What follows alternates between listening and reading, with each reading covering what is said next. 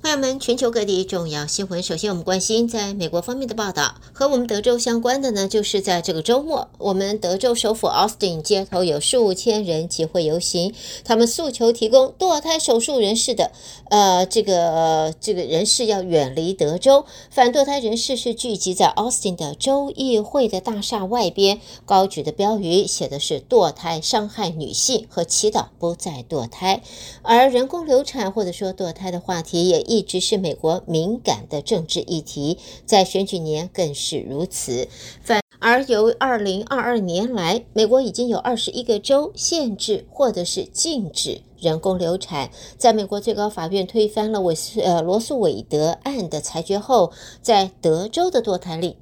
相关触发法便生效。也禁止，即便因为强奸或乱伦而怀孕的堕胎。今年是大选年啊，总统要举行大选，竞选连任的民主党籍的总统拜登和副总统贺锦丽选战中是支持人工流产的权利，警告如果是换共和党政府上台，美国的的堕胎权就会进一步的缩限。好，再来我们看的呢，这是各位的荷包啊。我们看到的这是华盛顿的报道，随着美国的通货膨胀率逐渐的接近联邦准备理事会所设定的百分之二的长期目标，外界还是普遍预期联准会会在未来几个月内开始降息，只是究竟什么时候出手还不明朗。联而联准会在三十一号做出最新利率决策决定时，几乎确定会宣布维持关键放款利率不变。不过，分析师说，联准会可能还会释出更多一些关于降息即将到来的暗示。上一次联准会做出利率决定时所发布的经济预测当中表示，决策官员预测今年会多达三次降息一码，只是没有说明。和开始行动的时间会是怎么什么时候？Bank of America 的经济学家在最近的投资人报告中说，预测是三月降息，而 Wells Fargo 的首席经济学学家在日前啊、则表示，尽管近期通货膨胀数据让三月降息的希望继续存在，但是认为还是为时过早。好，接着我们再来看呢，就是美国军方说有一架无人机在昨天攻击了约旦一个基地，造成三名美军丧生，二十五人因此受伤。美国总统拜登把这起攻击归咎于伊朗所支持的武装团体，也誓言要予以反击。这是以色列和巴勒斯坦伊斯兰激进运动哈马斯在加萨交战数月以来，首度的传出驻中东各地美军在伊朗。支持的武装团体袭击下死亡，使得风险升高。美国官员还在致力针对事件是哪一个团体所为进行最后的确认，不过已经评估那是伊朗所支持的多个团体的其中之一。而在美国设在约旦的这一处名为 Tower Twenty Two 的军事基地遭无人机攻击，三名美军因此丧生。在这座基地是位在约旦、叙利亚和伊拉克的交界处，战略位置很重要，只是外界对它所知。还真的很少。一名美国官员说，最少是呃三十四名美军在这一场无人机的攻击中受伤了。好，接着我们再来看，这是巴黎的报道。和与会人员关系密切的人士说，美国中情局的局长伯恩斯与埃及、卡达还有以色列官员昨天在法国巴黎，他们为加萨停火展开会商。以色列表示，相关讨论富建设性，不过还是存在重大的差距。那么，消息人士说，中情局的局长伯恩斯和以色列以你以及就是卡达的总理，那么就会晤。消息人士也证实，在《华盛顿邮报》上个礼拜的报道，就是美国总统拜登派伯恩斯试着协商释放目前还遭哈马斯挟持的以色列人质，以交换停火。下边看前美国联邦众议院议长佩洛西在昨天说，他认为。在美国诉求加萨停火的若干抗议活动，可能与俄罗斯有关联。联调局应该针对他们的资金展开调查。一些人权倡议人士则驳斥佩洛西的说法是没有事实根据的抹黑。佩洛西在电视访谈中的这一提出的说法，但是没有提供证据。佩洛西那么表示，总统拜登对加萨战战争的政策遭到反对，是否会在十一月总统大选中对民主党造成伤害。那么，这也是第一位声誉卓著的美国议员就诉求停火的美国抗议人士受到俄罗斯领导人支持一事提出了指控。暂时还没有办法和俄罗斯驻美国大使馆取得联系，在媒体方面就此得到任何相关的评论。接着看到美国总统拜登政府的高阶官员则指出，美国和中国官员，呃，三十号会在北京就阻止毒品 Fentanyl 成分的生产展开多年来的第一波会谈。国家主席习近平和拜登总统去年十一月在美国旧金山举行会谈，同意成立中美禁毒合作工作组，展开禁毒合作。打击全球非法制贩的药物，包括了 Fentanyl 这一些合成药物。华府方面则期盼中国在打击生产 Fentanyl 的先驱化学品的公司，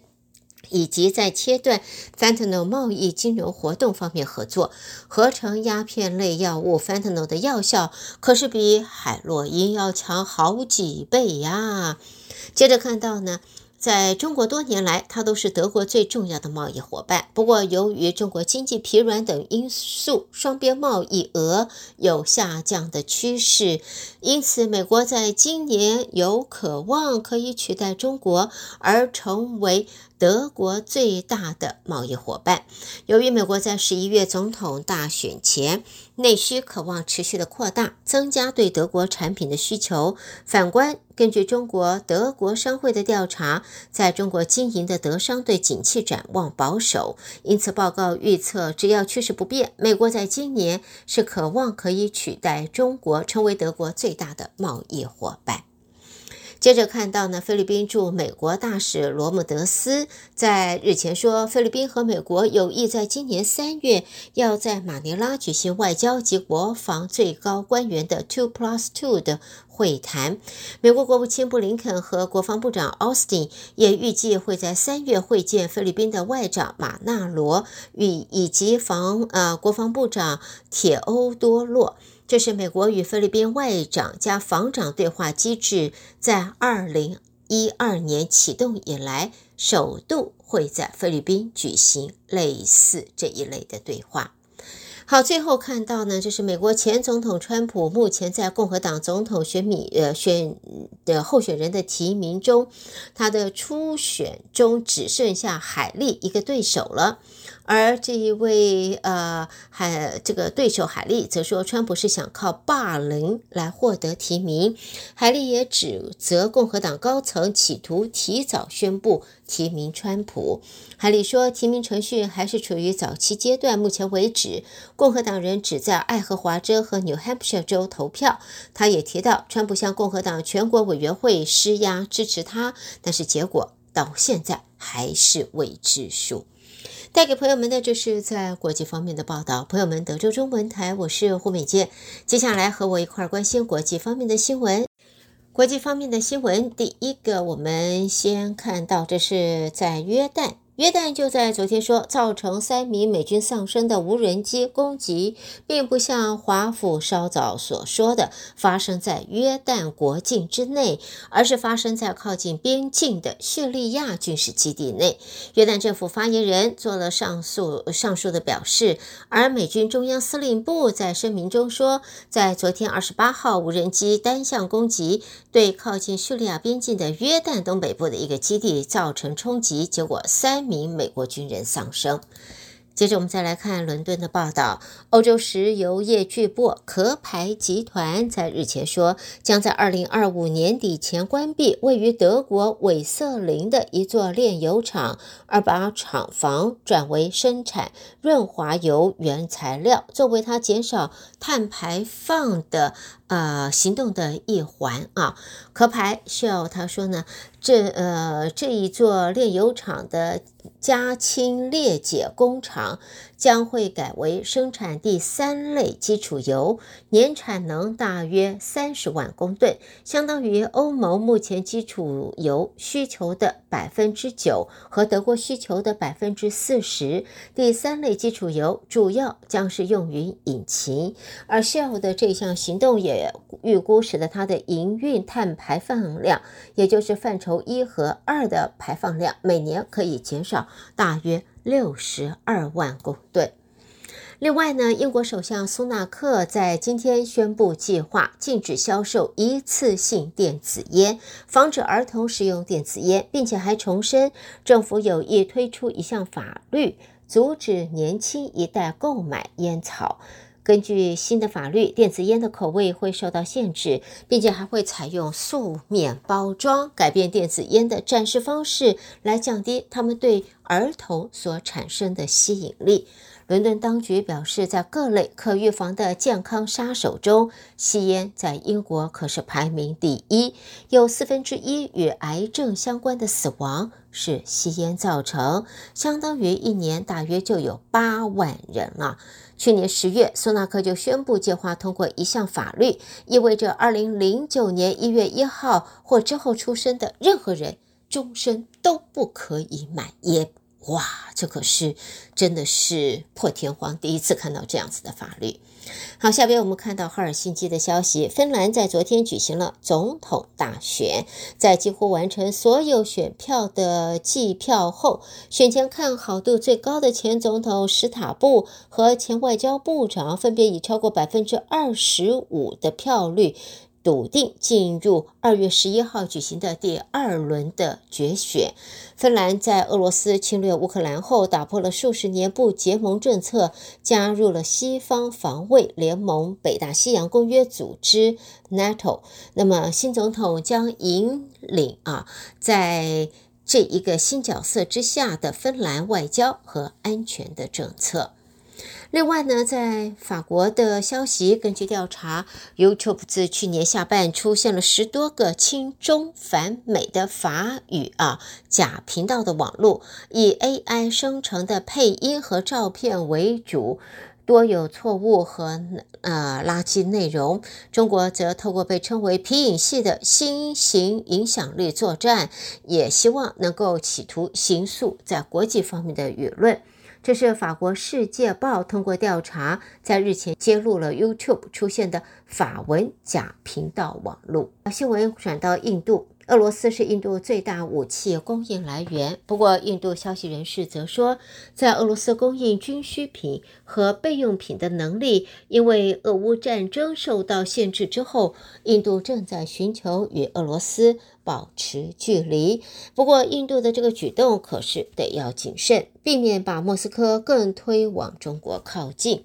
在现在呢，呃。新德里的智库俄罗斯专家则说，不太可能啊，印度与俄罗斯签署任何重大的军事协议。那么，呃，也有四位不具名的印度政府消息人士说，尽管莫斯科提出包括最先进的卡莫夫直升机、苏凯和米格战机的提议，还提出在印度联合制造的诱因，但是不再依赖俄国所制武器的观点，在印度仍然存在。下边看日本，日本宇宙航空研究开发机构在今天说，日本登月探测器已经重启了，在表明探测器已经恢复了电力。而这个登月探测器一月二十号登陆月球后，探测器的太阳能电池出问题，代表无法发电。不过现在呢，看起来就是探测器恢复电力，日本登月探测器已经重启。另外呢，看到在联合国近东巴勒斯坦难民救济工作署的部分工作人员被控涉及哈马斯去年十月七号对以色列的攻击之后，现在日本政府也宣布将暂停对这个联合国机构的资助，而在此之前，已经有数个国家采取类似的行动了。朋友们，带给大家这是在国际方面的重要新闻。收听的是德州中文台，我是胡美杰。而美国和国际新闻之后呢，让我们稍微休息一会儿，喘口气。接下来我们再回到新闻当中的时候，和我一同关心来自两岸方面的重要消息。看到，在现在中国媒体说，中国与泰国昨天就在曼谷签署了互免签证协定，三月一号起即将生效。泰国总理赛塔这个月二号宣布，三月一号起和中国互相给予永久免签待遇，形容双方互惠免签将会升级两国的关系。那么，在现在中国政府也宣布，在单方免签之后，包括了马来西亚，稍后也公布由去年十二。二月一号起，同样的给予持有中国护照者三十天的免签。而中国驻美国大使馆在今天说，多名美国留学生近期由华盛顿杜勒斯国际机场入境时，遭到美国边境执法人员的盘查滋扰，并且被注销签证遣返回国。对此，中国驻美国大使馆已经向美国方面提出严正交涉。在现在呢，呃，官网也提醒到美国的中国留学生谨慎选择从华盛顿杜勒斯国际机场入境。那么文章中说，这些留学生都持有的是合法的证件，是在回国休假、到第三国旅游或参加会议后回到美国，或者在新生入学时到美国期间受到长时间的询问，所带的电子设备也受到检查。那么文章中说，中国驻美国大使馆只高度重视维护中。中国留学生人员安全和合法权益，就此已经向美国方面提出了严正交涉。下边呢，我们则看到呢，这是在中国官方说，河南省西部三门峡盆地中部的灵宝函谷关镇发现了高产呃工业的油流，经过现场的测试评估，确定油井每天原油产量十七点一三吨，估算原油资源量将达到一点零七亿吨。由二零二四年全国地质调查工作会议上传出的相关消息，自然资源部中国地质调查局在位于三门峡盆地中部的灵宝函谷，呃，这个谷关钻获高产工业油流。在三门峡市是在河南省的最西部，矿产资源很丰富。自然资源部中国地质调查局围绕全国中心小呃中小盆地展开油气资源选区评价，选择南华北地区三门峡盆地来作为重点的突破区。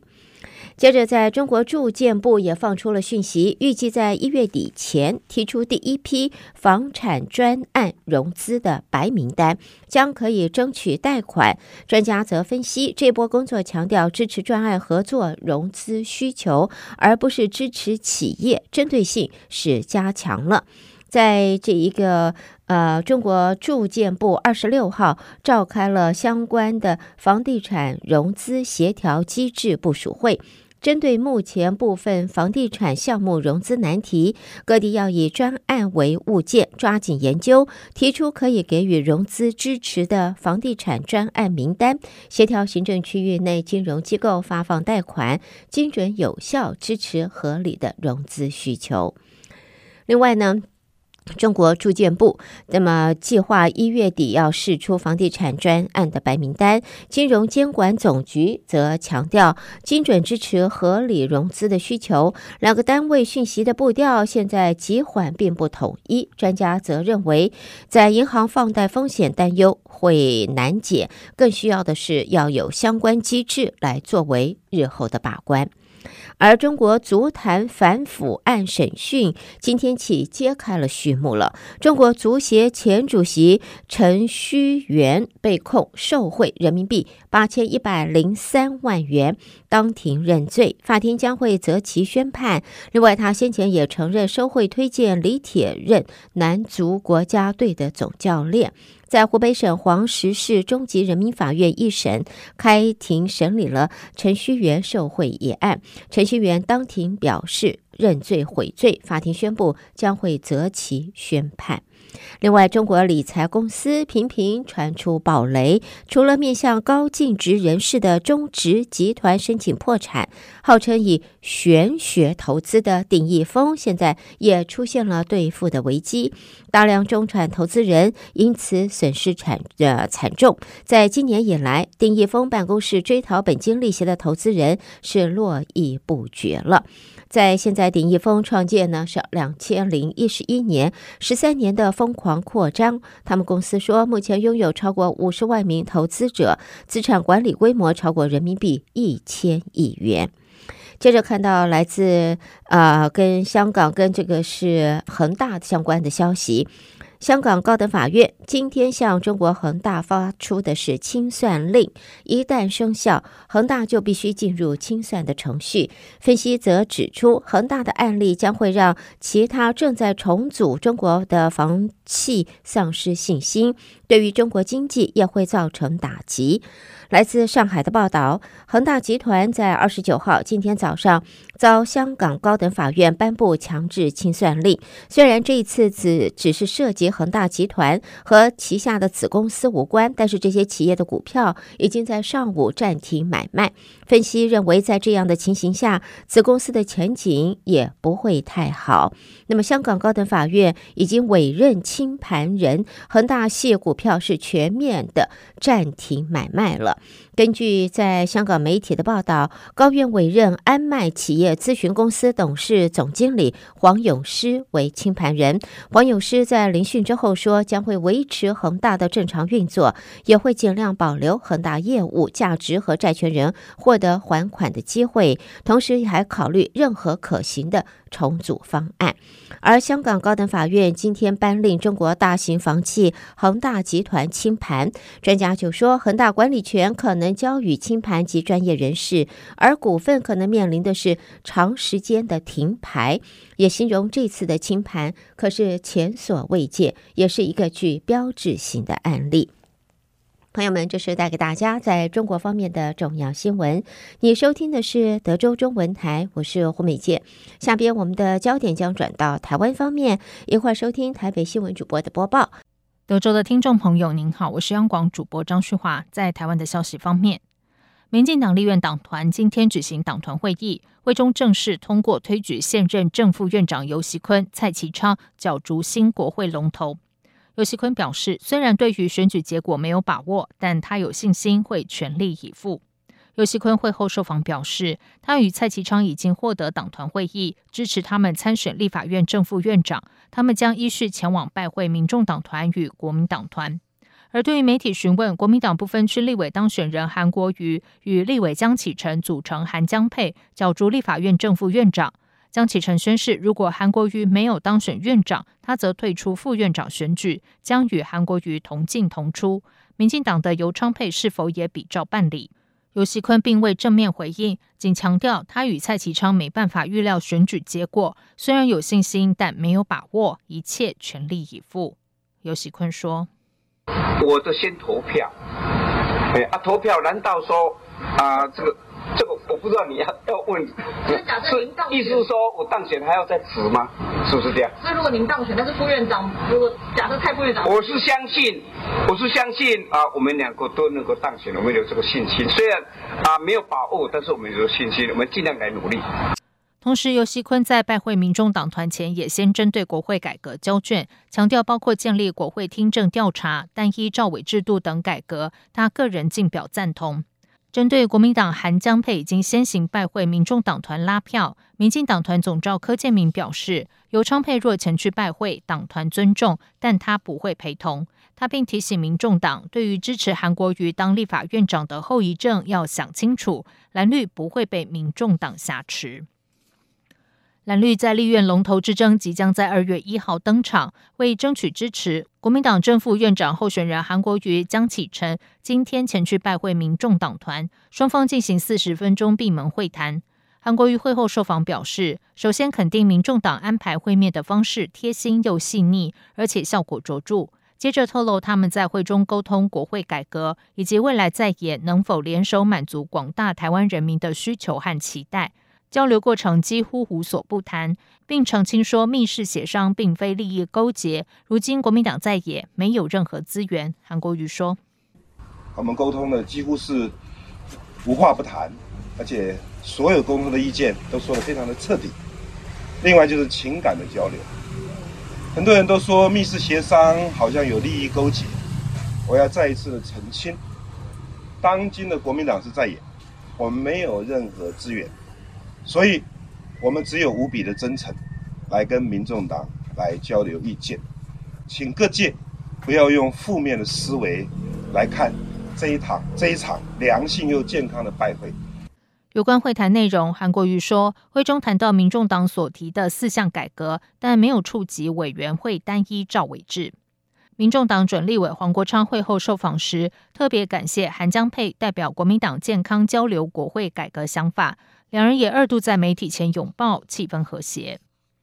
以上就是今天的台湾重点新闻，谢谢收听。